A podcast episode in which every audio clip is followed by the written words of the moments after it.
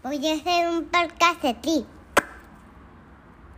Podcast de Tri, podcast de Tri, podcast de Tri, podcast de Tri. De tri, de tri. ¿Qué onda gente? Yo soy Beto Jiménez y esto es el podcast de Teri. Sin muchos rodeos, Leo Saucedo. O sea, a Leo yo lo conocí como, ah, el vato de Orange Custom, ¿no? Y luego me dijo, no, también hago teatlón, la armo. Bueno, no, él, él bien humilde, me dijeron, el Leo la arma. Y yo, ah, pues, la de armar, ¿no? Y terminé dándome cuenta que el vato, literalmente antes de que Paco Serrano pastor, pastor del podcast de Tri, fuera de las Olimpiadas, este, Leo terminó haciendo el training camp con él para, para preparar el nado, ¿no? Entonces, pues este vato sabe lo que habla. Este, pues aquí se los dejamos. Leo Saucedo. Saludos. Ah, último. Quieren uniformes. Quieren trisuits. Quieren camisas. Llegan mensajes. Manda un mensaje a mi compa Le, a mi compa Leo, a mi compa, al Instagram, al Instagram del podcast ordenen. Saludos, los amo así. Podcast de Tri, podcast de Tri, podcast de Tri, podcast de Tri. De tri, de tri. Ok, oye Leo, a ver, primera curiosidad, o sea, dices que en la fábrica de Orange Custom, en la, en la headquarters, ¿cómo se dirá en español? En la, en la central, ¿cómo le llaman? O sea, prenden Sí, todos sí. los trabajadores el podcast de Tri y se pueden escucharlos. Sí, es este, ya se ha convertido como parte de un requisito para, para que se cultiven un, un, un poquito, ¿no? En el tema de, pues del mundo prácticamente para el que trabajan y que ¿No tienen miedo a una demanda de las- de maltrato laboral? No, fíjate que este, hasta eso les llama la atención. O sea, son chavos que les gusta el deporte y eso, eso ha, ha- ha hecho un buen match eh, eh, en todo el proyecto, que es interesante, creo yo. Ok. Saludos a la fábrica. ¿Cómo, cuál es, ¿Cómo les dices a ellos, los que están en la fábrica, los de producción, cómo les dices? El Orange Crew, El, ah, el Orange Crew, a huevo, hasta se escucha Sí. chingón. El Orange Crew, que por cierto, yo no lo esperaba. De hecho, güey, qué caso, o sea, ayer, aquí tengo la caja, bueno, ahorita te la enseño, pero tengo la caja de todo lo que me mandaste. De, digo, ya medio México tiene cosas del podcast de Tri, a mí me acaba de llegar. Ajá. Este, este, y no manches, llegó una camisetita chiquita de Adria, yo no sabía que la habían pedido. Este, se rifaron. Ah, órale. La va a estrenar en Monterrey. No, no, no. Sí, qué si chido. vieras, o sea, vi y, o sea, llegué con las cajas. O sea, obviamente los más felices fueron Adria y la prueba de calidad es Katia, mi esposa. Si a Katia le gusta, ya. Si yo la digo, ya. Ya. La más exigente, o sea. Katia Y. Y- sí, sí, sí. No, y Katia, uff. Es más, Katy estaba toda arreglada porque vieron una cena, a una comida de señoras así, ibas impecable con la tenía lista. Se cambió, ya estaba de salida, se cambió y se puso todo, le dio el visto bueno y dije, bueno, ya, con decirte, yo ni me lo he probado, ya ya lo probó, dije, vamos. Eh, este... Previo a irse a la fiesta, a la reunión. Sí, sí, sí, sí, sí, sí, sí, sí. No, qué chido, qué chido. Y la neta, este, pues güey, para mí Orange Custom, cuando inició el podcast, yo ni sabía que existían, digo, porque todavía no la lanzaban en forma como lo habían hecho ahorita. Y este, siento que, no- o sea, ninguna marca ha tenido ese avance relacionado con el triatlón mexicano como, como ustedes. Y ahora que apuesten por nosotros, podcast de Tri, no mames, mejor. Pero ahorita hablamos de la marca, güey, vamos a hablar mal de ti. Este, no, hasta programa de patrocinios de atletas. Yo dije, estos güeyes, ¿quiénes son el podcast de ti? Que muy pocas marcas hacen eso y de manera tan seria como ustedes, ¿no? Pero ahorita regresamos a eso.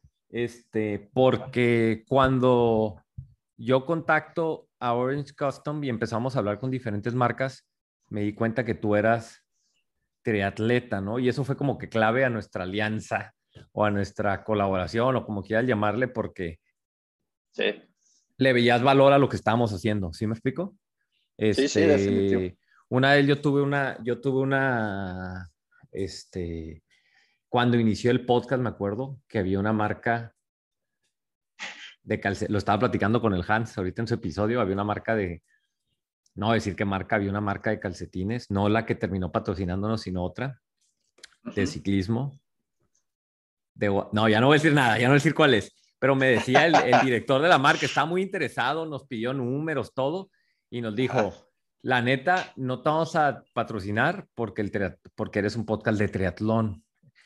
¿No estarías abierto a hacerlo de ciclismo? Me dice, porque de triatlón no creo que haya suficientes invitados que tú puedas invitar.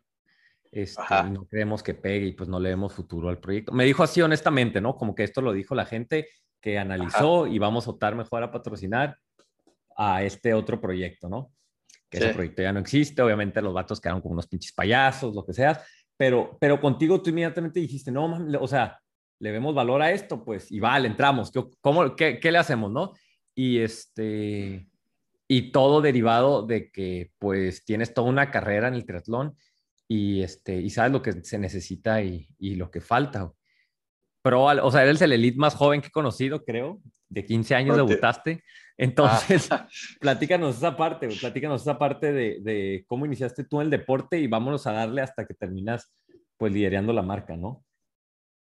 Pues Fíjate, yo empecé con 10 años a, hacer triatlón y, siempre ligado ahí a la familia, a los primos, ya sabes, los más chiquitos siempre siguen a los más grandes y la realidad es que mis papás ya no sabían qué hacer conmigo, si era medio enfadosillo ahí, hiperactivo.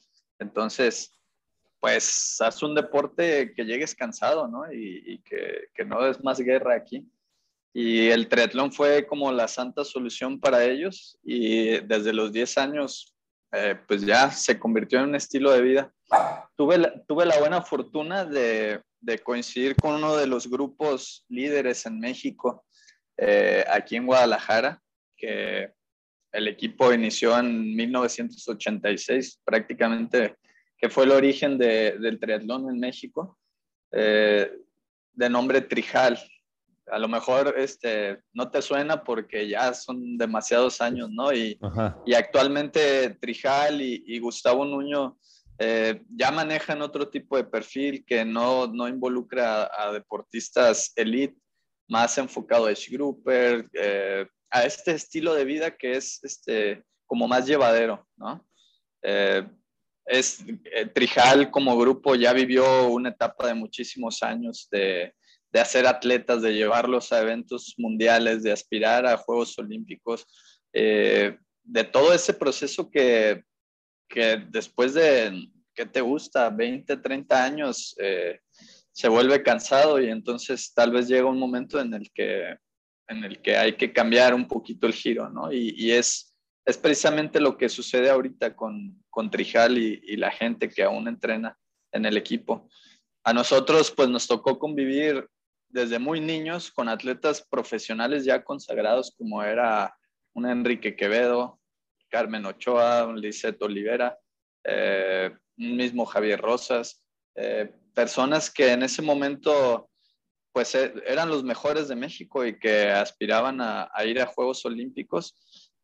El hecho de que nosotros, te digo, hablo de nosotros porque en ese momento pues éramos varios, ¿no? Los chavitos que estábamos ahí eh, no había un filtro de edad como un mínimo para poder correr en profesional. Antes también no existía la distancia super sprint ni la sprint para la categoría elite. Sí, vamos a ubicarnos, sí, sí, sí, sí, así que vamos a ubicarnos, porque tú tenías, vamos a decir, 15 años en el año de tu debut elite, pues era en el 2000, ¿no? O sea, en el 2000, este, en México. 2001. 2001, 2001. Ajá, ajá, sí. la, primera participación olímpica fue en el 2004 para México, ¿no? O sea, estamos diciendo que estamos en mega ultra pañales, pues el triatlón. Mira, lo que pasa es que para, ajá, para Cine 2000, perdón que te interrumpa, sí, había, sí, había, dos pases para mujeres y estaba Lisette Olivera y estaba Carmen Ochoa que, que ITU les había dado el Will Card porque tenían buenos eventos y en, en, en, en, su momento la federación dijo, no, pues sabes que creemos que no tienen el nivel suficiente, no van y ya está. Y se perdieron cuatro años de poder llevar a las primeras dos mujeres mexicanas y tener presencia como país en Juegos Olímpicos. Y no fue hasta Atenas 2004 cuando esto pudo suceder. Ajá, este, ok, ok. Ah, ya me, mira, ya, ya hay dos nombres que quiero buscar para ver que cuenten esa historia. Uh, ya olí sangre, oliendo, Beto oliendo sangre siempre como siempre. Este, este, ok, no, no, no, sí, porque yo te pregunto, ahorita regresamos a ese tema de debutar tan, tan morro, ¿qué ves de diferencia, las principales diferencias que ves eh, a, aquel Leo de 15 años que obviamente tenía cualidades, este, pareciera, pues vas a ponerte contra, contra este, todo Rosas y quienes tú mencionas, a, ahorita los de 15 y todo el mundo de posible, el abanico de posibilidades que tienen, ¿no? ¿Cuáles las cosas que tú ves más favorables para los morros que ahorita tienen 15 y 16 y algo que también a tu criterio que les podría jugar en contra? Bueno, lo que pasa es que el, crecimiento y la, evolución del triatlón a nivel mundial eh, va marcando una tendencia que es a reducir las distancias, sobre todo a, a, un nivel ITU, a un nivel programa olímpico, con el objetivo de hacerlo más espectacular y más rentable y que todo eso genere pues mayores ingresos para todos, no solamente para las instituciones o las organizaciones, también eh, para los mismos atletas, que eso deriva en mayores patrocinadores, etcétera, ¿sí? Todo, todo tiene que ver. Entonces, al reducir las distancias, también se reduce el margen de edad en el que puedes debutar en una categoría profesional, ¿sí? Por llamarlo, que puede ir desde los 15 años, este, porque nadas, no sé, 300 metros, ruedas 8 y es una prueba de, de 25 a 30 minutos versus antes tenías que hacer pruebas de dos horas y, más, ¿no? Porque había eventos eh, con circuitos muy demandantes que en un olímpico terminabas haciendo hasta dos horas 20, dependiendo del calor y la subida y lo que quieras agregar. Entonces yo veo esa ventaja para las nuevas generaciones, tienen esa oportunidad de que la distancia se reduce y pueden foguearse con gente de mayor experiencia que pueden tener de 30 a 35 años. Y entonces es un abanico desde los 15 a los 35 y en Juegos Olímpicos te puedes encontrar este, de 19, 20 años, eh, no sé, un Alistair Brownlee debutando en 2008 más o menos a esa edad. Y posteriormente dos veces este, medallista olímpico, ¿no? Pero y en cuanto, sí, una cosa las distancias y otra cosa, yo te quería preguntar en cuanto a, pues, cómo se vivía el triatlón en sí en aquel entonces y ahorita. ¿Había más eventos, había menos? O sea, obviamente, este, era más fácil, podemos decir, acceder a esa tarjeta Elite o cómo funcionaba en relación a eso en aquel entonces. Mm, no, no te puedo decir que era más fácil de hecho, los eventos eran, creo que más difíciles, más duros por la distancia.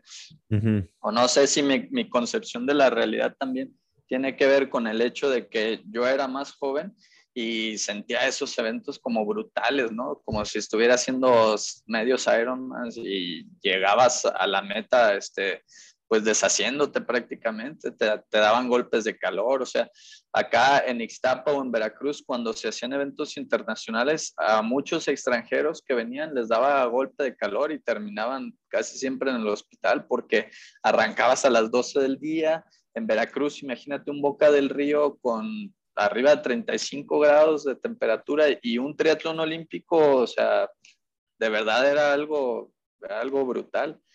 Y hoy por hoy los triatlones son mucho más rápidos, más ráfagas. Eh, no te puedo decir que sean más fáciles porque también soportar esos ritmos eh, pues es, es, igual de complicado, ¿no? Pero entonces cambia completamente el esquema. ¿Qué este, ¿De qué te puedes acordar de esas primeras carreras cuando eras literalmente un niño? Este, ¿Con quién te, o sea, de quién te acuerdas de que, puta, cuando me tocó con este vato y, o sea, iba nadando al lado de él y de un codazo dijo, quítate niño, o que me botó en la bici y esto, o sea, ¿de qué te acuerdas? Porque también me imagino que así como, pues eran, eran otras épocas, también eran otras épocas donde el de experiencia, donde el grande, donde este, no venía con la idea de, ah, vengo a ayudar, hay que llevar a las nuevas generaciones, sino venía a, pues a soltar codazos, ¿no? ¿Te acuerdas de experiencias de ese tipo y cómo era llegar así morro y ponerte a las patadas con, con el toro que estaba peleando la plaza, o sea, con, con, con ellos, pues. Y eje, entre otros, pues, o sea, no estoy diciendo que él. Mira, la realidad es que casi que cualquier elite consagrado adulto eh, te va a reclamar casi que derecho de piso, ¿no? A cualquier, a cualquier chavito novato. Y más en esas vías de desarrollo que vas aprendiendo, eh, es obvio que, que, te van a dar un sopapo ahí en el camino de, hey, niño, si no sabes meterte en grupo, quédate atrás, ¿no? Eh, pero te puedes encontrar todo tipo de personalidades, desde el que te quiere cobrar derecho de piso hasta quien te da una palmada ¿sí? En la espalda y te dice, oye, niño, felicidades, qué, o sea, qué bueno que vienes aquí. Yo, mira, prefiero recordar eh, como ese tipo de experiencias y de esas sí tengo una. Fue mi segundo evento elite en Puerto Vallarta, era un triatlón internacional. Yo regularmente la natación era uno de mis fuertes, entonces en aquel evento salí en el primer grupo, eh, iba una fuga como de 10 atletas, ¿sí? Eh, y mi indicación, digo, si ahorita soy delgado, cuando tenía 15 años era un palo. Entonces, sí, sí, sí, mi capacidad para el ciclismo, digamos que no tenía un cuádriceps como tal, tenía un hueso. Entonces, mi indicación era, tú sal nadando y quédate atrás en el grupo, o sea, cueste lo que te cueste, ahí te vas a agarrar con uñas y dientes. Entonces, ese triatlón de Vallarta tenía una altimetría interesante cuatro vueltas con sus buenas subidas y bajadas. Y ya la última vuelta, eh, Eligio Cervantes, que me imagino que seguro que lo ubicas, eh, se, va hacia atrás del grupo y, me dice, ¿cómo te llamas? Y ya le digo, pues Leonardo Saucedo, felicidades. ¿En medio, en, medio triatlón? Sí, sí, en medio triatlón, pues 40 ah, kilómetros. Eligio Cervantes fue el primer olímpico mexicano junto con el Todo Rosa, los ah. dos fueron este, a, este, a Atenas. Y pues digo, está metido en la federación o no existe todavía, pero bueno, él es nada para darle contexto. Ajá. Exactamente. Y para ti era de que, ah, no mames, Eligio me dijo, ¿o qué? Sí, exacto, exacto. O sea, y más que cuando de repente te podías encontrar a otros que probablemente no tenían la misma trayectoria, que en vez de ayudarte te, te querían poner el pie, ¿no? O, me querían poner a jalar, etcétera que es completamente normal en un grupo ¿sí? de ciclismo. Viene alguien y, y, no jala, este, entre el grupo te presiona, ¿no? Pero una cosa es cuando ya son treintones, casi cuarentones a, a, un, a un chavito de 15 años que apenas iba ahí, ¿no? Y ahí cómo funciona, ¿eh? Ahí cómo funciona en cuanto a que, ah, pues te, te, tratan de llevar a jalar. Si tú no jalas, pues a final de cuentas, pues no te van a obligar. Entonces, Literalmente al, final van y te reclaman, o cómo es la dinámica de hoy en día o en la cola, entonces, de, haz de cuenta, ahí va Leo, ¿no? Y la indicación es pégate atrás. Entonces hay un grupo de cinco, hay tres jalando y tú y otro morro de Uruguay, vamos diciendo, tienen la misma indicación de quédate atrás, pues obviamente te vas a quedar atrás, güey. Pero ¿cómo funciona? ¿Qué te dicen? ¿Qué les respondes? ¿Hay una forma en que ellos te entiendan y al final te reclaman o cómo está la dinámica de eso? Mira, lo que pasa, ajá, lo que pasa es que no es que sea una dinámica establecida, sino que tiene que ver con, con la capacidad de reacción de cada persona. Y como te decía, te puedes encontrar atletas que te presionen para que jales, ¿sí? Y que es totalmente válido, pero una cosa es presionarte o lo que se puede conocer como la guerra psicológica, ¿sí? De hacer presión, de, eh, eh, eh. hay quienes juegan mucho a eso, hacer guerra psicológica pero la otra ya es una agresión física como tal, que eso es obvio que está castigado, ¿sí? Eh, en la ITU actualmente hay, cámaras en todo el recorrido y entonces como es muy común que llegando a las boyas haya golpes, eh, hay jueces vigilando ya todo eso y si ven que alguien se pasa de rosca, que te da un codazo, te jala del pie porque los hay, hay gente así tramposa, eh, los penalizan o, los descalifican directamente. A Alistair Brownlee ya le tocó. En su regreso a, Copas del Mundo hace creo que un año atrás, eh, los calificaron directamente. Entonces, oh. eh, o sea, como te digo, dinámicas para ese tipo. También hay otra, otra situación que puede, que puede surgir cuando tú como equipo o como selección nacional estás trabajando para un atleta, digamos, que estás peleando puntos para clasificación olímpica, tienes un grupo de cuatro atletas y los cuatro salieron, tres en la punta, perdón, y el, para quien tienen que trabajar salió en el segundo grupo. Esos tres que van adelante no pueden jalar en la bici, tienen que esperar a que, a que llegue la persona que, que tiene esa plaza y que tiene que sumar puntos. Entonces, hay diferentes dinámicas en las que a veces como país tienes que poder desarrollar o como equipo tienes que, aunque el triatlón sea un deporte individual, se puede jugar mucho en equipo y es algo... Sí, sí, sí, creo que... interesante, inclusive con la nueva modalidad de ahorita que decía que, ah, ¿quiénes van a ser las olímpicas? Que igual pues me encantaría que México pues sí nos alcanzara para llevar tres mujeres, bueno, y hombres, pero X, pero inclusive pues hay posibilidad de que fueran cinco o más, tomando en consideración esa distancia de relevos en donde donde está la puerta abierta a que federaciones pues lleven a, ejemplo, no sé, es más, no decir nombres porque ya van a empezar con sus cosas, a, hay un nombre de que una no sea considerada, una, vamos a decir, el veto, eh, este, la Adria, la Adria quiere ir y corre durísimo, y o sea, en distancia corta, pues, ah, pues bueno, la plaza la tiene tal y tal, en individual, pero llévala a ella para que se mate en la distancia sprint, en, los relevos, pues, y en fin, o sea, poder armar un grupo que se adecue a eso. O sea, se abre el abanico, ¿no?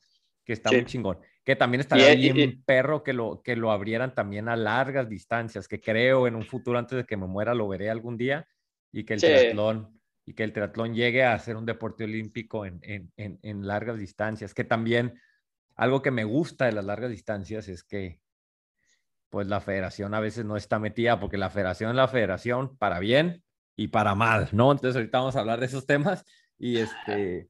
Eh, eh, Paco, no manches, me estaba transmitiendo la plática que ya son los temas que venían. Ahí va, ok. Háblanos, Leo, de tu carrera. O sea, fuiste pro, vamos diciendo, elite y compitieron en el alto nivel, pues hasta antes de la pandemia, ¿no? Me decías, ahorita fueron casi, bueno, no casi, fueron 20 años, estuviste metido en el mundo del triatlón pues háblanos de lo que fue tu carrera, los momentos más altos, si a qué aspirabas, se logró y pues cuál es tu resumen en general de todo lo que viste como triatleta elite. Ah, pues qué difícil poder resumir, ¿no? 25 años de carrera. Dale, tú dale, háblanos, pártemelos de 5 en 5 si quieres. ¿Cuánto tenemos? ¿Dos horas de podcast? Ah, no se crean, público. Este, mira, aquí inicié, como te decía, a los 10 años de mis resultados más este, sobresalientes, te podría decir que fueron mis primeros campeonatos mundiales como juvenil. Al primero al que fui fue en Nueva Zelanda en 2003 y tenía 17 años. Para mí creo que fue uno de los eventos más bonitos que más disfruté. Eh, a pesar que en su momento pues no lo dimensionaba, pero en aquel momento eh, el campeón del mundo fue Terenzo Bosone, el segundo fue David House, el tercero fue un ruso, Mecheriakov, eh, cuarto Lauren Vidal, eh, que en paz descanse, quinto Peter Croes y sexto tu servidor, séptimo William Clark de Inglaterra. Entonces esos primeros cinco que, que entraron a meta aquella vez ya tenían 19 años y yo tenía 17. Y, y aquí el tema o, sea, lo que se me vino inmediatamente a la mente posteriormente al evento fue que el próximo año todos ellos brincaban de categoría porque la junior es de 16 a 19 años.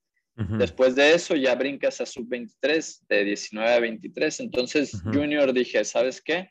Próximo año en Madeira, Portugal, yo sí o sí, o sea, mínimo soy medallista, pero quiero ser campeón mundial juvenil y, y quiero ser el primer mexicano, ¿no? En lograr, en lograr esto.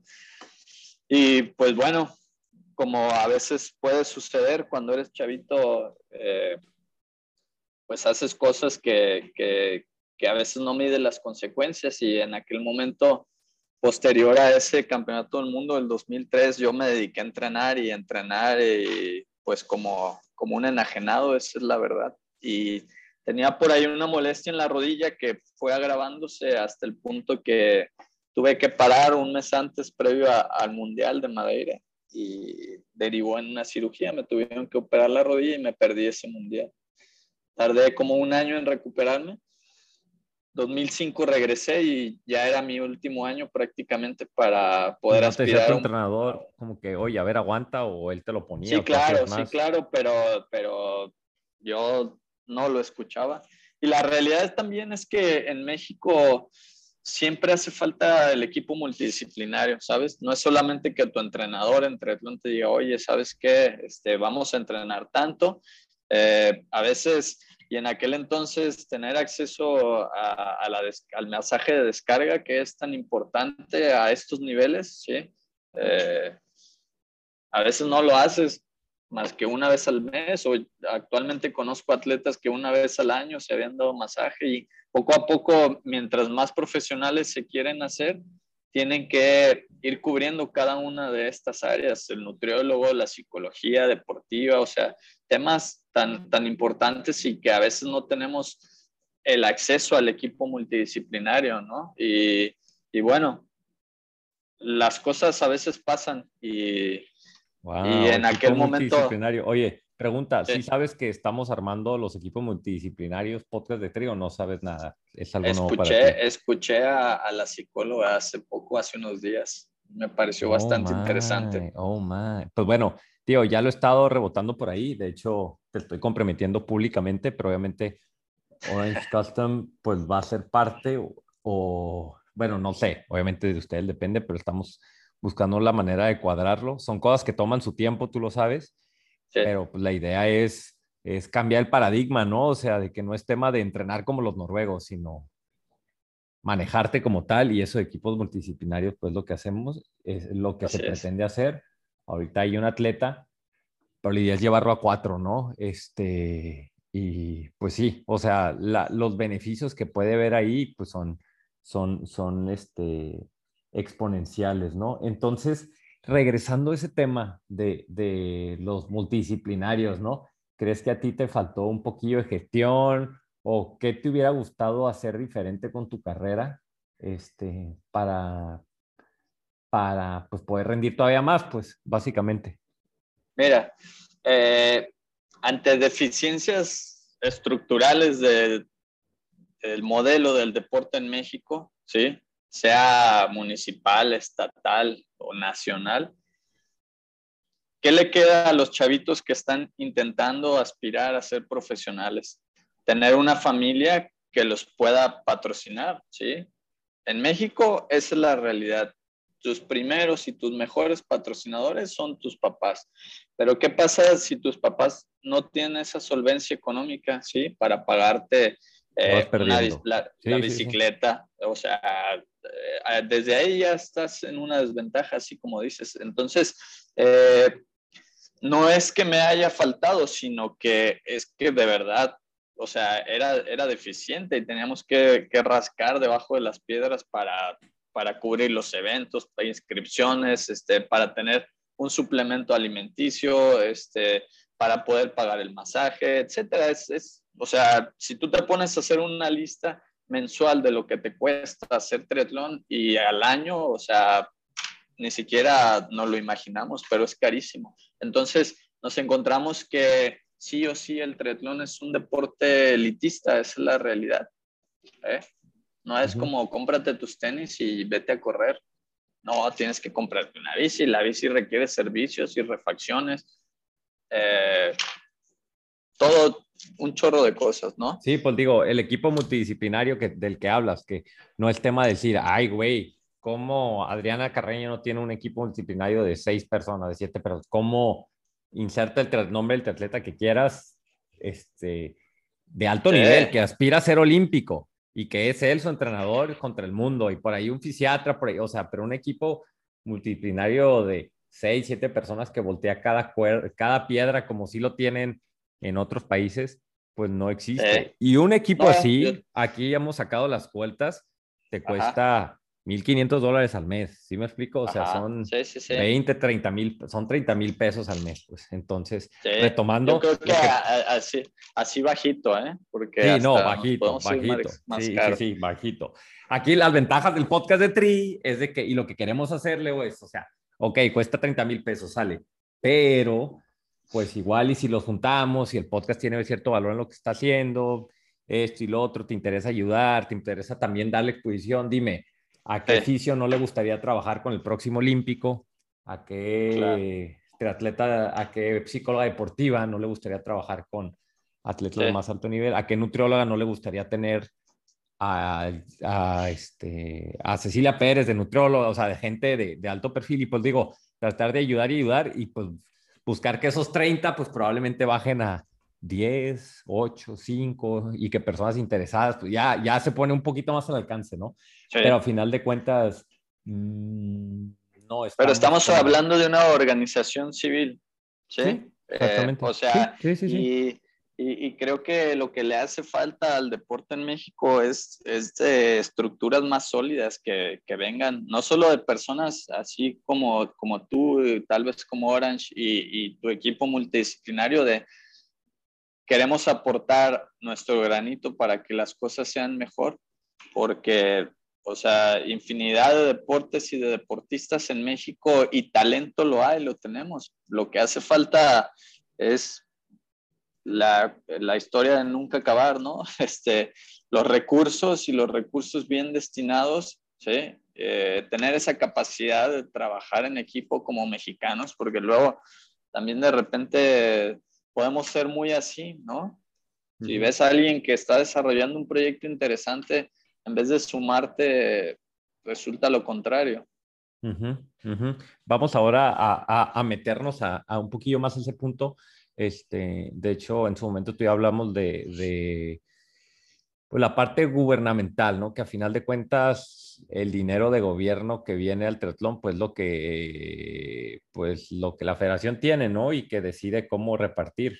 Estamos de acuerdo, Ajá. ¿no? Entonces, Sí, este, aquí en el podcast, eh, pues digo, me he mantenido muy neutral, dándole voz a gente de adentro de la federación, de fuera, y han habido opiniones muy divididas. Hay gente que dice que los pros se respetan y que la federación es una federación muy sana, y hay Ajá. gente que dice que es todo lo contrario. Este, tú, hay gente que, por ejemplo, los argumentos que dan mucho es decir, pues mira, al principio era un logro llevar a alguien, ¿no? Y ahorita ya, ya estamos llevando dos, tres, cuatro, este, Ah. cinco, seis, o sea, ya aspiramos a seis, ya, mira, ya tenemos un lugar tal, ya tuvimos aquí, allá, mira lo que hizo Claudia. Entonces, este, la pregunta es, ¿tú crees que el triatlón mexicano ha ido evolucionando y, y rendido cada vez mejor? Vamos viendo desde el punto olímpico, en la distancia olímpica, en las Olimpiadas, por así decirlo. Este, eso es, siento que a mí nos falta, o sea, en largas distancias todavía estamos en pañales, no estamos ni cerca donde siento que podríamos estarlo, pero el triatlón mexicano ha tenido esa evolución, o al menos que tú creas que no hay una evolución, ¿eso es gracias a la federación o a pesar de la federación mexicana de triatlón? Ajá. Mira, Tú lo has que estado pasa es que dentro, o sea, todo- no puedo negar que tú has estado dentro y sabes cuáles son los manejos, criterios, esto y lo otro, ¿no? Pero, pero lo que quieras decirme, adelante. Lo que pasa es que todo, todo, creo que yo que involucra un análisis complejo, ¿no? Y mm, podría decirte yo sí o no y, ya está.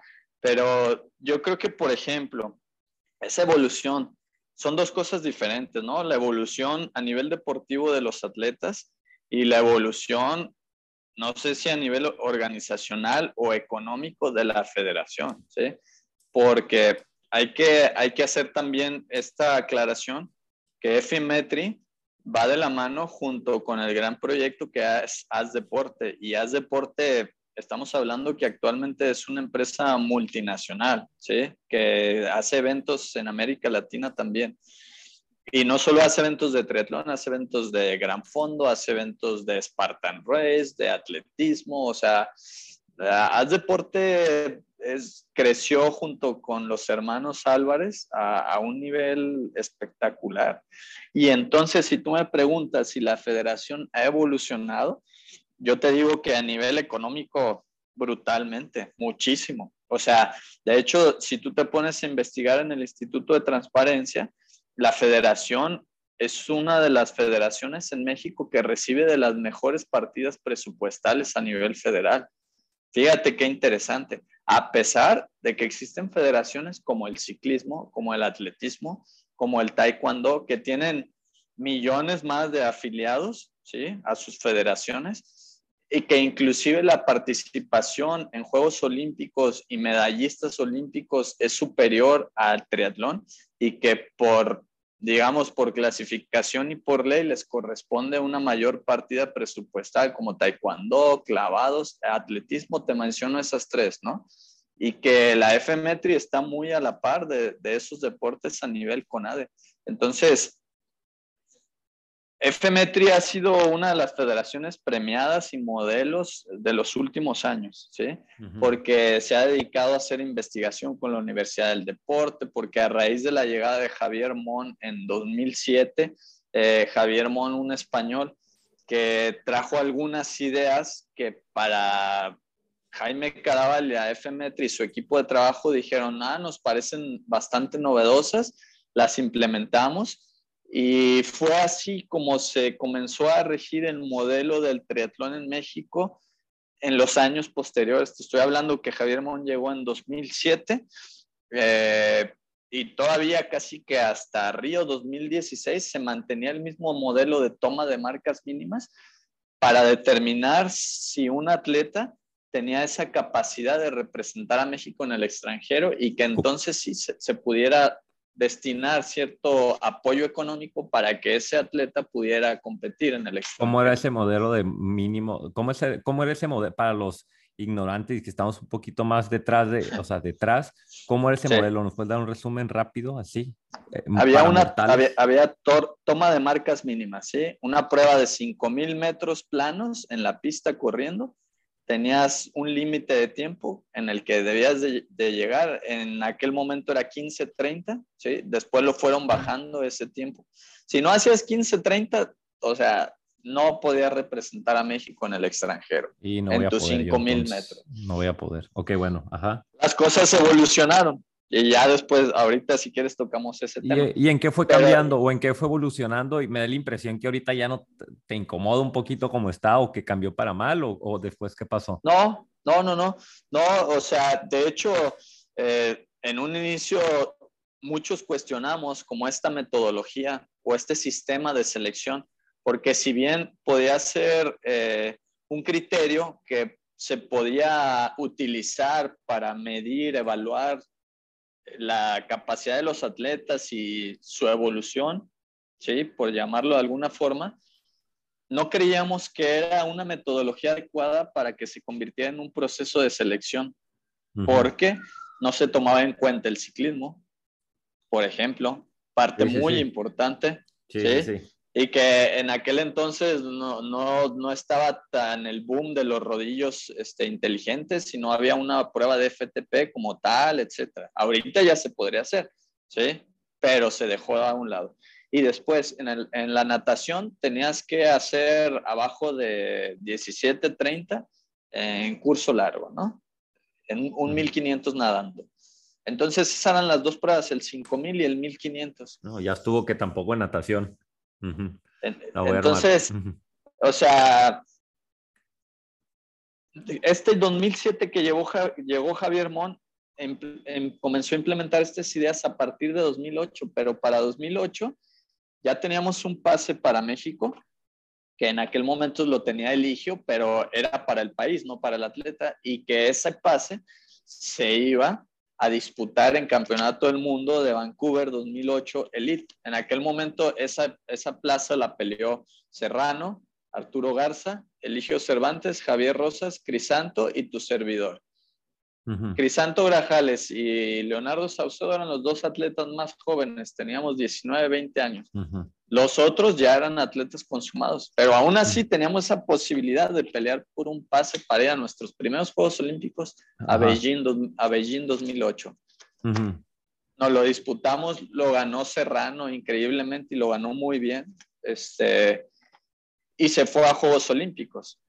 Pero regresando de eso, o sea, un atleta como Serrano, que probablemente no era el mejor nadador del mundo, pero era un excelente ciclista, tanto para rodar en una bici de contrarreloj como para saber moverse en los grupos de ITU, que son grupos eh, agresivos, como si estuvieras en un grupo de ciclismo Pro Tour, casi, casi, ¿no? Entonces, hay que saber moverse, hay que tener esa sangre fría para ir adentro del pelotón, hay que saber atacar, hay que saber cubrirse del viento, etcétera. Todas esas cosas que no te las iba a enseñar una marca mínima. Y que entonces lo que sucedió de ahí en adelante es que muchos exnadadores dijeron, yo doy la marca fácil, cagado de risa. Doy mi 1500 y me pongo a correr. Y sí, empezó a haber muchos nadadores que tenían esa cualidad para correr bien. Daban su marca mínima nadando, daban su marca mínima corriendo y ya eran seleccionados nacionales, pero iban a un triatlón, salían nadando en un grupo se caían de en la bici, se caían en la bici. Se caían o botaban, ¿sí? al, al, o sea, al más, al más mínimo intento. Y entonces comenzaron a dejar fuera atletas eh, importantes como un Paco, como tu servidor, ¿sí? Que, que cada uno teníamos nuestras habilidades. A mí en lo personal nunca fui muy bueno para nadar en alberca, pero llegaban las competencias y yo te podía salir en un top 10 de campeonato del mundo, este, no sé, a nivel profesional. Y, y, era un excelente nadador en aguas abiertas, pero en la alberca nunca, porque mi vuelta de campana era pésima. Y por más que trabajamos para corregirla, corregirla, llegábamos a las marcas mínimas y estábamos rozando. Sí dábamos la marca, pero no dábamos los super tiempos como muchos nadadores. Ajá. ¿Sí? Entonces, fue ahí un, tema de, ¿cómo cambió? pues muchos años. De, Paco, Paco, lo dice en, eh, que, el momento, que lo, o sea, lo más triste de su carrera fue pues no poder ir a Londres a sus segundos juegos, principalmente. Sí Sí. Por ese tema. Mira, para, para, Bueno, para una lesión y todo. Tiempo que voy a dejar entrar ahorita para que no te asustes. Estoy dando la entrada aquí a la, a la entrevista al Hans. Él es el encargado de todas las, de toda la compraventa de, de, de, la logística de uniformes de Orange Apparel. Entonces, si hay alguna bronca ahí, manda un mensaje al Hans. Ahí está. Pero dale, dale, adelante. ah, ok. Este, bueno. El, ¿Cómo cambió? ¿Cómo fue evolucionando y cómo estamos ahorita, pues? El tema también es que con el tiempo hubo muchas este, tesis en España que precisamente que era donde venía Javier Mon y que actualmente están ahí colgadas en internet y que te demuestran científicamente que la toma de marcas mínimas no era un elemento indispensable y que te asegurara que un atleta profesional pudiera llegar a buenos términos o un atleta juvenil este, pudiera consagrarse como un profesional de calidad. Sí, sí, sí.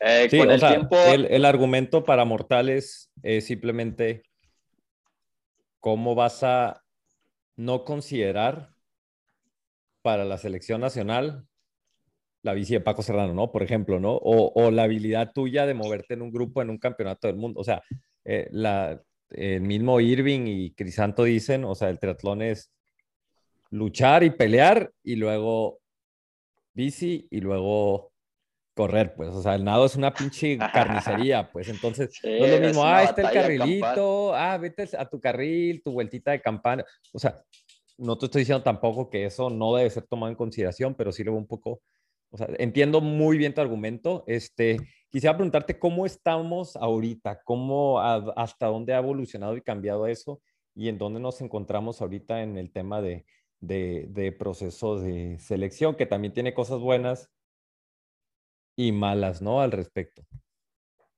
Bueno. Según, tu eh, apreciación, según tu apreciación, ¿no? Pero bueno, adelante. Ah, pero, todavía no te la digo. Ah, no, ahí va. Lo que pasa, Beto, es que yo creo que eh, con la partida de Javier Mon, eh, él regresó a su país y entonces estuvo en algún tiempo intermitente, iba y venía.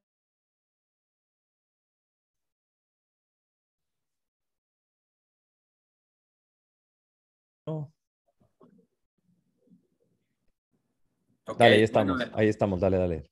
Ahí el, ahí el tema era que, este, bueno, Javier Mona estuvo intermitente ya los últimos años en ir y venir a México. Eh, siguió con su proyecto de la Universidad del Triatlón a la par de Edgar Rodríguez y bueno, este, no fue como, como lo más viable porque creo que sí es importante la cuestión presencial en cuanto a la toma de decisiones en la visualización de los atletas, en conocerlos, en ir a sus lugares de entrenamiento, etcétera. Entonces, en aquel momento se le abrió la oportunidad a Eligio Cervantes para dirigir esta dirección técnica de, de atletas elite, eh, de lo cual algunos años Eligio replicó este modelo eh, de toma de marcas mínimas, pero poco a poco comenzó a tomarse más en cuenta otra vez las competencias como tal, porque creo que y definitivamente Eligio pues fue alguien que creció y se desarrolló en las competencias mismas.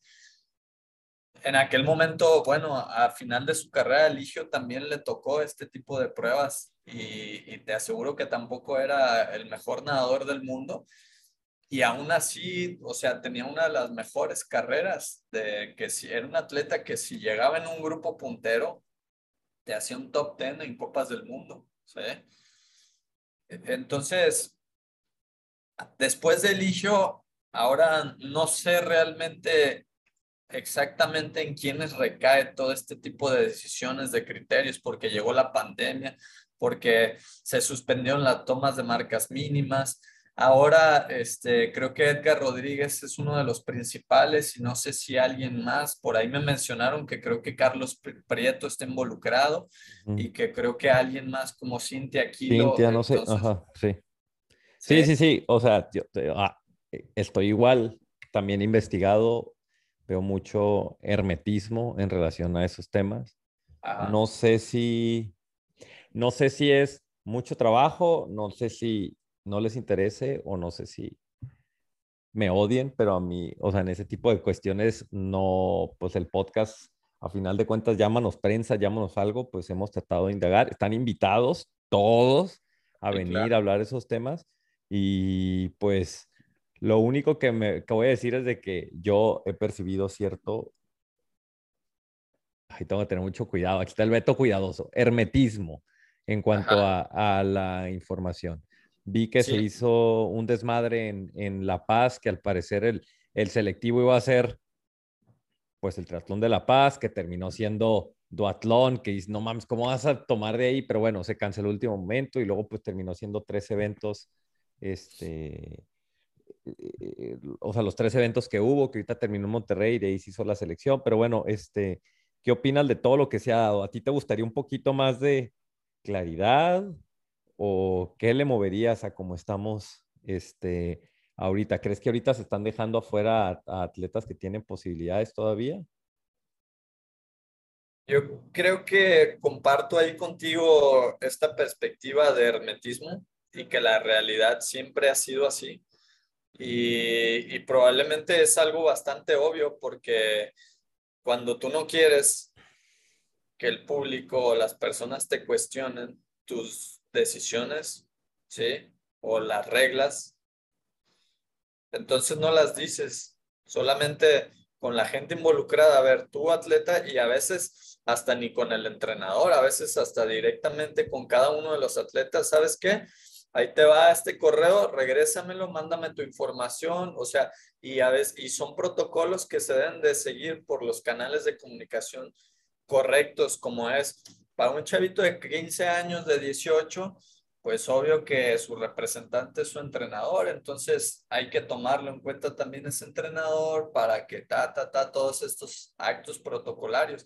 Y entonces los criterios de selección, eh, creo que también han tenido mala suerte por lo que les sucedió en La Paz, ¿no? O sea, fue algo que se les salió de control porque a, nivel climatológico y a nivel organizacional, o sea, se retrasó la salida, ya todos los atletas, los que no llevaban su provisión de comida y que solamente desayunaron y no comieron a las 2 de la tarde porque arrancan a las 3, este, o sea, ya llevaban casi ocho horas sin haber comido alimentos y pues obvio que no iba a ser uno de sus mejores eventos.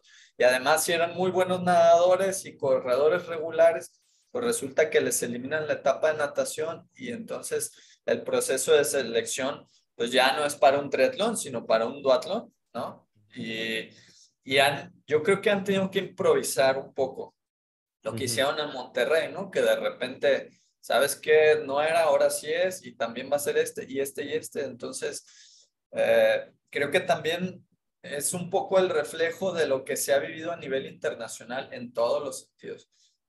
Sí, tampoco, sí, tampoco crean que en la pandemia ha, cambiado mucho y luego con estas distancias tan cortas. O sea, tampoco estamos, al rato ya, ya me imagino ahorita, ahí alguien le va a tocar la puerta a, a, a, Edgar, a Cintia, a Carlos, a todos, oye, ¿ya viste el podcast? Andan diciendo, no, no es por ahí, o sea, nosotros simplemente, pues estamos diciendo que la percepción que hay afuera...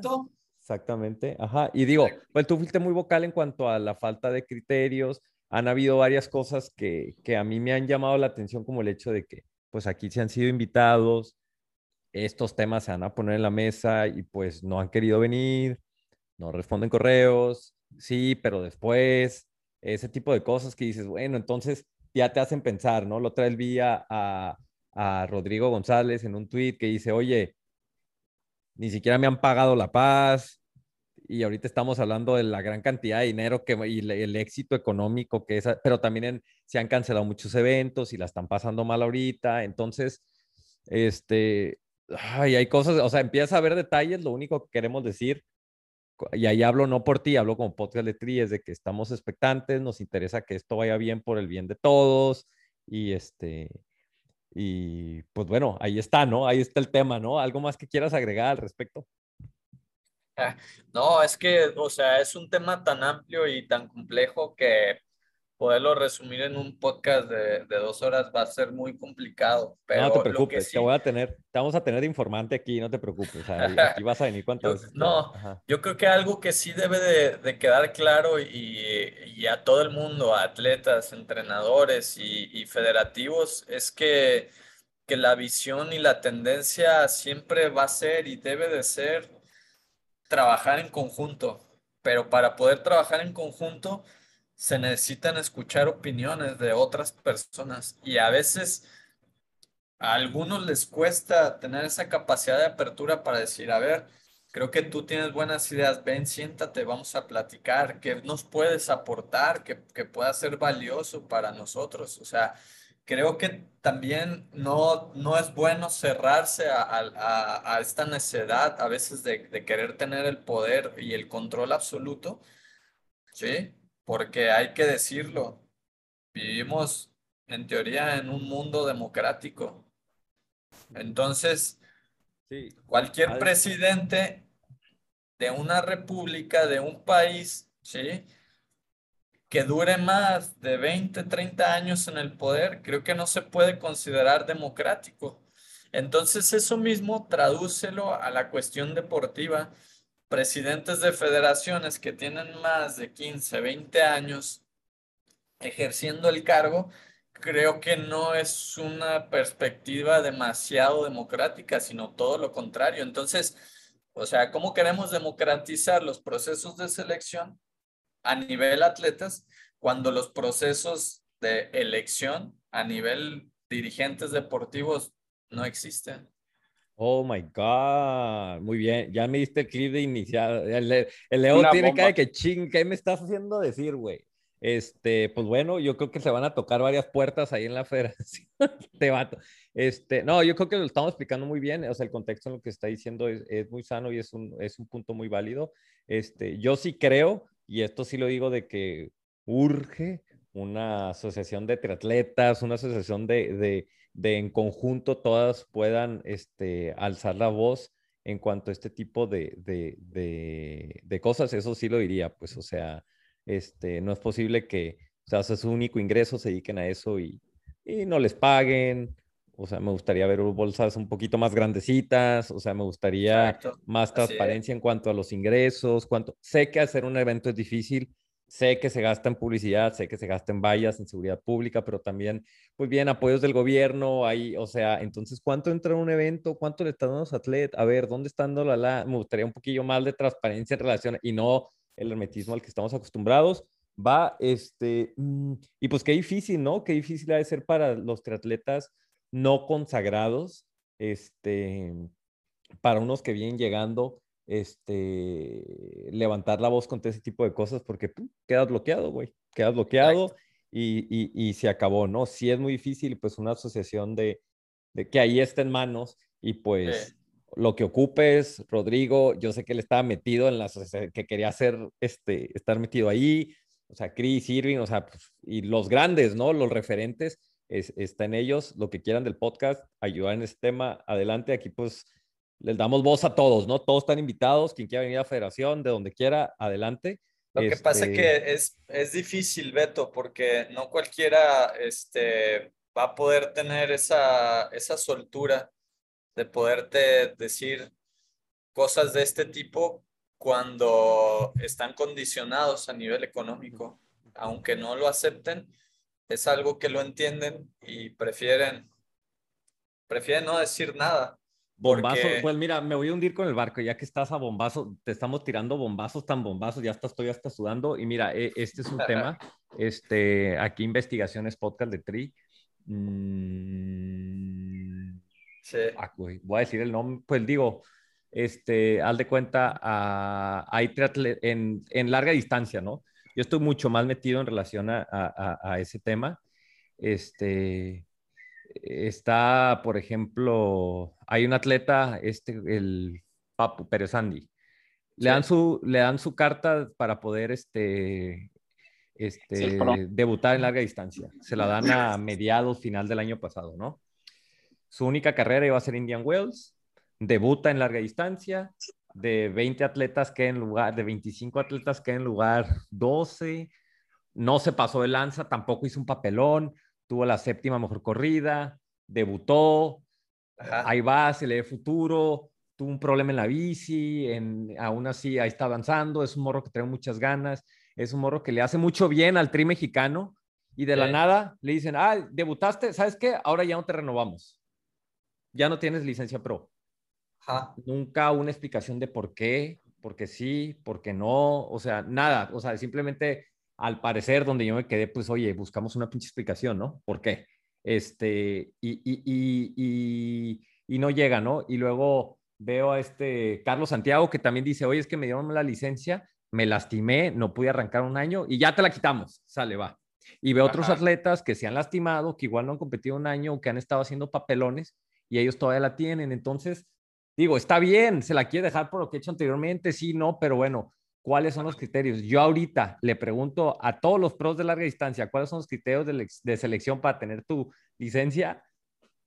Todos se ríen y dicen, no sé, güey, qué bueno que la tengo, güey. Así, o sea, no mames. Entonces, ¿y qué han optado? Pues va Mao, va Antonio Villardaga y dicen, ¿sabes qué? Yo la saco con la Federación Gringa con criterios clarísimos. Estos son tal, güey, tal, tal, tal, tal, tal. Y aquí no existe absolutamente nada. Entonces, no sé si es porque sacaron el, porque el hijo ya no está ahí y al final él se fue y dijo, no, ya no va a renovar nada, no me quito en pedos. No sé si, no estoy, diciendo una barbaridad, no tiene nada que ver, pero aquí están invitados. Yo sigo buscando a alguien de la federación que venga al podcast y me explique cuál es el criterio para sacar tu licencia en ProLaris. No sabemos, entonces, pues sí me gustaría, regreso a lo mismo, pues me gustaría más claridad. Entonces, este, no queremos quemar a nadie. Hay muchas cosas que se están haciendo bien, estamos de acuerdo, Leo pero igual hay otras donde se podría mejorar, pues, y este, y, y pues queremos, ¿no? Queremos que, que, que ciertas cosas este, mejoren, y eso sí, a mí sí me gustaría mejor trato a los atletas elite, pues yo sí veo muchas carencias, yo sí los veo al final del eslabón, los veo como el pez,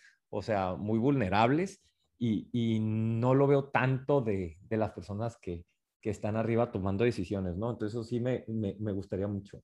Mm, vamos a regresar. Ya, nos fuimos al monte con este tema, está muy bueno. Este, eh, lo concluyo diciendo, pues, ahí tienen mi correo, ahí tienen nuestro Instagram, quien quiera venir a, a, tocar ese tema adelante y yo de mi parte he buscado con todo el mundo.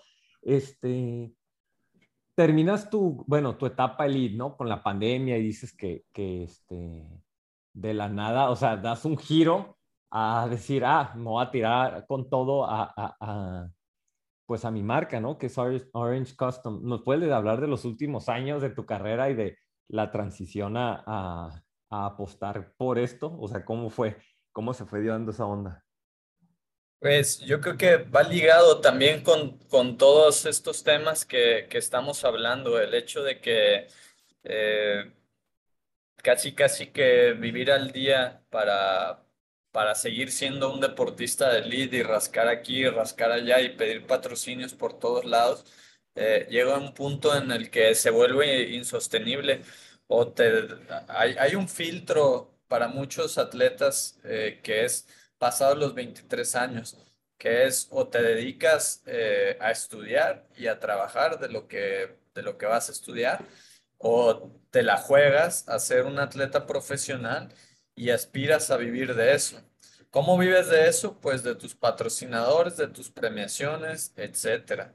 Pero ¿qué pasa cuando todo eso pues está mal estructurado, hay, hay en deficiencia y entonces vives al día? O sea, ¿Cómo te puedes explicar que una Cecilia Pérez no tenga una bicicleta de contrarreloj para competir en un 73 este, en el extranjero? Que tenga que estar pidiendo prestada una bici que se la prestaron días antes y que obviamente no se pudo acoplar al 100%. O sea, estamos hablando de las pocas, únicas dos mexicanas en la historia que han ido a dos Juegos Olímpicos ¿cómo te explicas que no tengo una bici para contra, de contrarreloj? O sea, y sucede. Entonces, si eso le sucede a un atleta que ha sido dos veces olímpica, imagínate lo que le sucede en cascada a todos los demás. O sea, son chavitos que viven al día, de verdad, que a veces no traen ni para el camión. Ni tenis, ni nada, o sea. Sí, sí, sí. Yo hablaba con una atleta y le decía, oye, ¿por qué usas esos tenis? Este, la vi en una foto post competencia ahí saludando, ¿no? Con, con un fan. Y le dije, oye, ¿compites con esos tenis? Pues yo trabajo aquí en Nike, sé de tenis, la madre, ¿no? Y decía, pues estos tenis no están para competencia, o sea, por el tipo, por la marca del tenis, ¿no? Sí. Por el modelo de tenis. Era un Nike, pero de, de gama baja. Y decía, ¿por qué esos tenis? Y me dice, no, es que cuando cada competencia me los quito para no gastarlos de competencia, ¿no? O sea, te queda así que no seas mamón, güey. O sea, estás peleando por el elite del mundo. Entonces, son cosas que, que, que, que, veo, pues les pregunto qué patrocinadores tienes. Y que, y que, no nos gusta ver y que no deberían de ser, pero, pero, pero esa es la realidad. Entonces, ah. eh, en lo personal, después de tantos años de, de ya perseguir los resultados, de sufrir accidentes, lesiones, eh, también yo en 2012 me convertí en papá y, y pues nada, me tuve que poner a trabajar este, el doble. Entonces, eh, esos últimos años que regresé a entrenar y competir, pues trabajaba y competía y a la vez era papito luchón, ¿no? Y, y pues nada, había que aferrarse y, y, y, me aferré lo más que pude.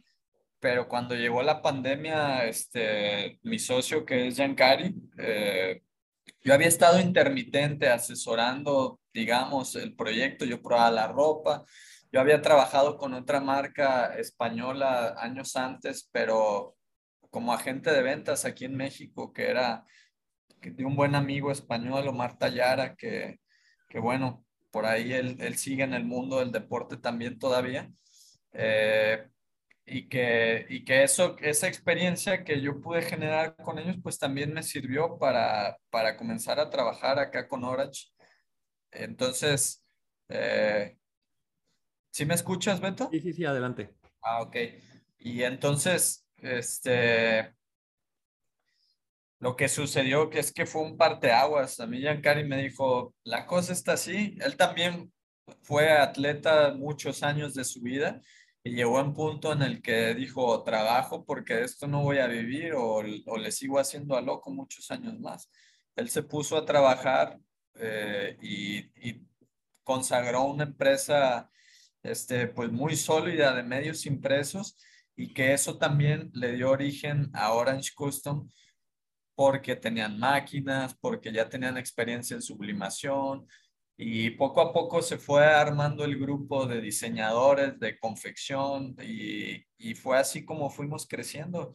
Y a la fecha, el hecho de que nosotros hayamos tenido tantos años eh, de relación en el deporte con tantas personas que nos ubiquen, que aunque ya no seamos profesionales, nos mantengamos activos, eso ha sido una parte importante para que también eh, la aceptación del proyecto pues sea mejor, a la par que nosotros seguimos probando nuestras ropas y si hay cuestiones que tenemos que mejorar, estamos todo el tiempo este, poniendo el dedo sobre las situaciones.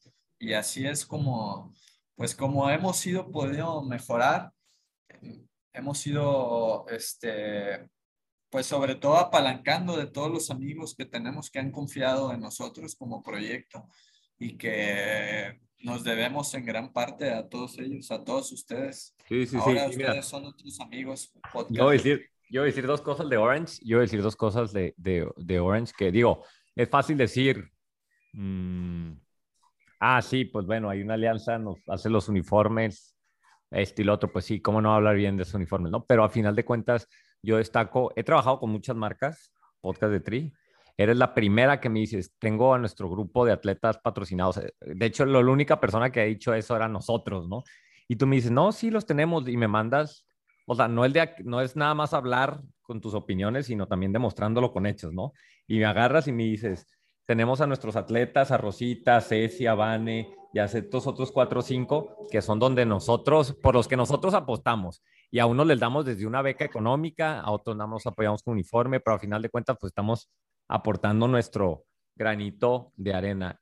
Y la neta, mmm, con los dedos de las manos, así, puedo contar las marcas que hacen eso y que se meten a ese tema de ustedes que por tu antecedente de alto rendimiento y apoyar a quienes en realidad lo necesitan. No a un influencer que tiene 200 millones de views en su casa, sino decir, ah, nos queremos meter aquí y lo hacen no tanto por vender, sino por apoyar el alto rendimiento. No es algo que yo sí destaco y me llamó mucho la atención, porque hay otras marcas que también mandan, pero a otros perfiles, que no está mal de personas, que no está mal, los influencers funcionan, está bien, te ayudan a vender más, pero quisiera ver a esas marcas, a, vamos a decirlo, no, bueno, no decir nombres, pero esas marcas que sí tienen a sus embajadores, que también tengan a sus embajadores este, en igual proporción de atletas elite que lo necesitan. Yo soy muy vocal en cuanto a que pues sí es bueno porque también te ayuda, tú como marca necesitas sobrevivir, ¿sí o no, Leo? O sea, necesitas sobrevivir y a ver, se la mando a este güey y este vato tiene tantos seguidores y ese lead lo ocupa mucho, pero pues este vato tiene el triple de seguidores, me van a representar. Entonces estamos diciendo y entiendo las otras marcas que quieren sobrevivir más en estas épocas de pandemia y muchas han cerrado que dicen, güey, queremos sobrevivir, se lo vamos a mandar a esto. Pero bueno, podemos llevar un balance que está sí. muy bien también. Pero ustedes se que... fueron al otro lado a decir, vamos con puros atletas y gente que lo necesita, güey, digo, güey, me volaron la mente, güey. Bueno, ¿no? es que también tenemos elite que, que igual son influencers, o sea, yes, tener, sir, tener, tener, sí, tener a, Ceci Pérez al toque, Ceci Pérez, sí, sí, sí. Tener a la mejor triatleta de México, este, eh, como, como atleta, este, representante de la marca, es obvio que muchos la van a voltear a ver y es obvio que muchos van a querer vestir la ropa que ella usa porque si alguien con esa experiencia, con esa calidad de atleta, este, la viste, es señal de que algo está bien. Hay que, sí, sí, hay sí. que ver, hay que probar, ¿no? Y, y, y, el, otro, el otro tema es, yo creo que, este, como empresas, también tenemos que tener ese perfil, creo que no sé si llamarlo socialmente responsable, ¿sabes? Porque también es parte de nuestra responsabilidad como sociedad civil apoyar a todos estos deportistas. En un país tan lastimado como el nuestro, no fomentar el deporte, yo creo que es una contradicción pedir que baje la inseguridad, pedir que haya mejores oportunidades. Entonces, o sea, el deporte para mí es, es una herramienta que sanea muchos males sociales. Eso para mí es, sí, sí, sí. es, es, definitivo. Y más cuando te toca vivirlo. Nosotros lo vivimos, entonces estamos conscientes de eso y, y, y creo que, que, por eso es también esta eh, pues idea o esta mira, y- conciencia Y de segundo punto, la- mira, ahorita lo decía al inicio del episodio, aquí está Katia, mira, viene llegando, la patrona, la verdadera dueña del podcast. Y Katia, de hecho, ahorita me estoy acordando, Katia tenía, la mamá de Katia es, fue, durante mucho tiempo tuvo su marca de ropa cuando Katia era niña. Y luego Katia retomó, o sea, la, la casa de mi suegra es un cuarto de máquinas gigante, tiene como seis máquinas. Órale. bueno, entonces sabe, sí, sabe lo que habla. Es más, busquen en Instagram Katie en Nabil. No se ha movido en tres años esa página, pero van a ver los Pero diseños de Katia. Alta costura. No, búsquenlo. Y, y No, bueno, está le está diciendo Leo al inicio del episodio, ayer llegaron los, ayer llegaron, ayer llegaron los trisuits, ayer llegó la camisetita de Adri y eso. Y yo, o sea, te juro, Leo, yo ni me lo, bueno, no, ya me lo, me lo probé, pero a mí me valía, yo decía, Katia, póntelo, Caro, póntelo, Caro es otra del staff, yo decía, que ellos se la pongan, si ellos me dicen que está bien, yo ya, respiro. Descanso. Tranquilo. alma. Tú dile, di que dijiste, di. Bueno, es que Beto, pues ya sabe todo el mundo que trabaja en la Nike, ¿no? Entonces, está muy padre la ropa, o sea, está muy padre la ropa de la Nike.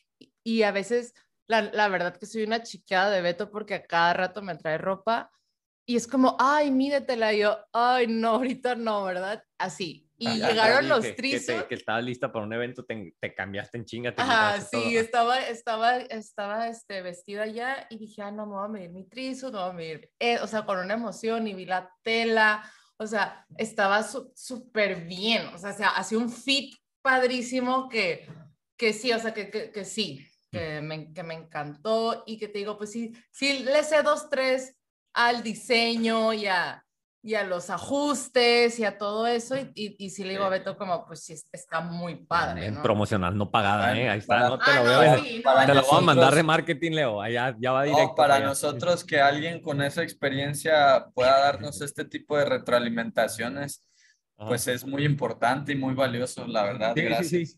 Y este, no, no, no, y ya hablando, bueno, esto también era en serio, o sea, esto en realidad pasó, pues esta morra le encantó el uniforme, ¿no? Y lo que no le gusta bien y me lo avienta en la cara. Entonces digo, dije, ah, bien, güey, o sea, esta exigencia. Pero por otro lado veo, pues estoy hablando que es una este, empresa seria, este, he ido a tus, Hans ha ido a tus oficinas, ha ido Roxy, nos dice, no, pues tus vatos trabajan ahí en Guadalajara, tienen su, su, su cuarto de, este, de producción, tienen sus pisos, o sea, puro tapatío, o sea, güey, o sea, este, este, todo bien y pues es un hecho que ya empiezo a ver a varios equipos de triatlón conocidos pues cambiándose para allá, ¿no? Y como este, eh, dejando huella y eso es producto, no es casualidad, pues producto del trabajo que le gusta lo que están haciendo y pues bueno, hay muchas marcas, hay otras marcas mexicanas que también están echando ganas y pues chingón, chingón que están, que empiecen a, a destacar, ¿no? De la forma en que lo hacen. Este, Y pues bueno, pues a darle, ojalá esto dure mucho aquí. Pues, El podcast digo, yo he encantado la vida. Este, este, no lo he usado, pero ahí está. Yo mañana salgo a Monterrey y me voy a- andar para todos lados con, con esto. O sea, tener algo que diga podcast de tri y andar representando es lo máximo, güey. Entonces, pues a darle, Leo. Yo creo que ya Sí. de mi parte sería todo. Ya- Este, ya nada más quiero decir que es, que es padre convivir con, con, con marcas, con gente que sea afín a como a la misión del podcast, ¿no? Que, que a final de cuentas recordemos que la misión del podcast es que atletas que no son tan vistos sean vistos, que apoyados, ¿no? Entonces, que, que- Sí. qué padre, eso está, eso está súper. pues sí. Pues darle, fíjate, o sea, a veces sin querer, queriendo, este, llegan situaciones en la vida que, que te hacen un match y creo que, que esta mancuerna que podemos estar haciendo el podcast y Orange eh, puede ser bastante interesante. Creo que tanto el podcast eh, tiene poco tiempo de vida, así como Orange, y a pesar del poco tiempo que, que saltaron a la escena, eh, han ido marcando tendencia cada vez más y cada vez ah, suenan más y eso, eso creo que es importante y, y de nuestra parte, pues agradecidos y Oye, comprometidos. pues ponte a hacer los uniformes de la federación. ¿Qué ocupa? Te voy a, te voy a gestionar el contrato ahí con la federación ya para que... No, imagínate al rato, ¿no? Ya, sí, ya leo el... Bueno, después de esta entrevista, Sí, creo que van a, a tardar algunos años en perdonarme. ¿no? Y Jonathan, Jonas, o sea, tú te vas allá y yo todavía me dejas acá en la isla. Ok. No, güey, nos escuchan tres. No, espérate, déjame, le, le voy a echar más leña al fuego. güey. Este, yo tenía, yo estaba pidiendo, mandé un correo diciendo, oye, voy a participar a Monterrey. La chisma, la chisma. Ya acá te está. Dije, voy a ir a Monterrey, voy a hacer relevos. Me invitó Paco Serrano. O sea, imagínate el nivel que manejamos, que el nivel que Sí, manejan sí, tus sí. patrocinados. Salúdamelo mucho, salúdamelo Paco, mucho. sí, al buen Paco me dice, no, Paco escucha todo, güey. Paco es mega fan, va a escuchar esto, va a decir, ay, Leo. Y este, de hecho, ahorita me va para a- va a cerrar. decir, es- va a decir, ese vato no cambia. Sí, sí, sí, va a decir, ah, este güey. Sí, bueno, ahorita me vas a decir tu anécdota, Paco Serrano, para cerrar. Pero mandé un correo a la, a la, Iron Man. a la federa- a Ironman, que Ironman México, este, haz deporte, y les decía, oigan, este, quiero, soy Beto Jiménez, tas, tas, tas, ya les he mandado varios correos, me han ignorado siempre, no pasa nada, borrón y cuenta nueva, voy a hacer Monterrey con Paco, esto y lo otro, pues obviamente el podcast, si ustedes le ven algo de valor, pues dénselo, si no, pues no importa, pero también lo quiero hacer indivi- individual, habrá forma en que me dejes nadar con mis dos chips, se lo doy a mi relevo y de ahí corro a mi bici y me voy y hago mi relevo. O sea, no causaría ningún perjuicio, no hay desventaja competitiva, nada. Decía, no importa si no se puede, no hay punto. Nada más quiero preguntar si se puede, va.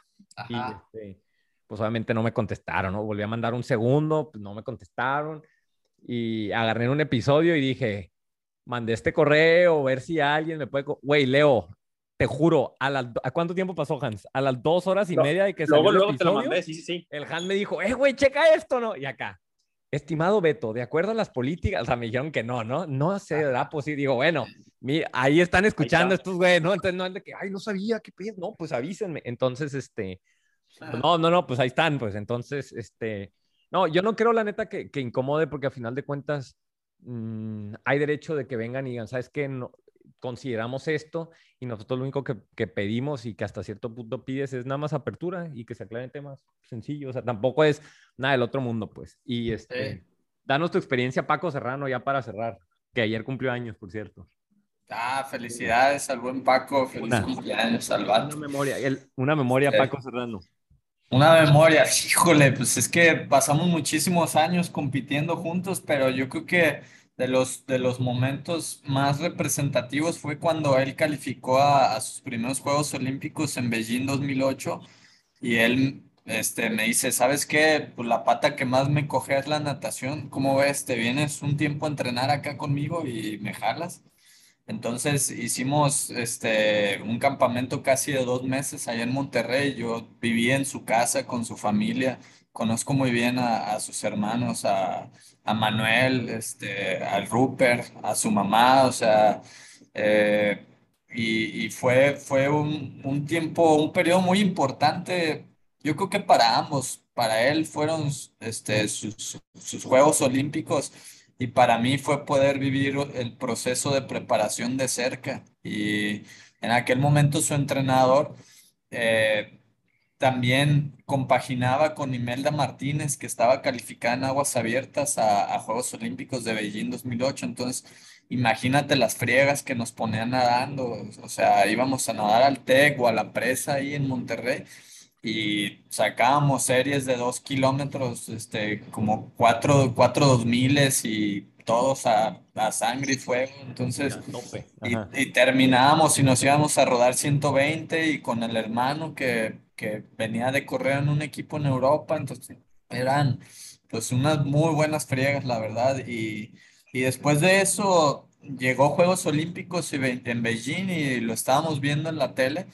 Y cuando se fugó Paco en, en Juegos Olímpicos fue la locura, la verdad. O sea, y más porque habíamos vivido de cerca ese proceso y ha- y había pues ese, ese lazo de amistad, la verdad que fue algo que a mí en lo personal sí me emocionó mucho verlo, verlo fugado, que, que fue algo, Ya, pues, ya te pudiste gritar como loco en la tele, ¿no? Acá. Sí, pues imagínate acá que, que te arrancas la playa y dale, pero, y co- hasta el comentarista creo que decía, no, y, y México una medalla, pero bueno, desafortunadamente Paco llegó con una lesión que no había podido correr muy bien y, y obvio que no pudo pelear los primeros lugares de esa fuga, pero lo que hizo de venir de atrás de la natación, conectar al grupo y ya una vez conectado todavía fugarse este, con Axel Sibro y ir de este, el otro no me acuerdo, un- uno belga y el otro ya se me Suizo belga, ajá.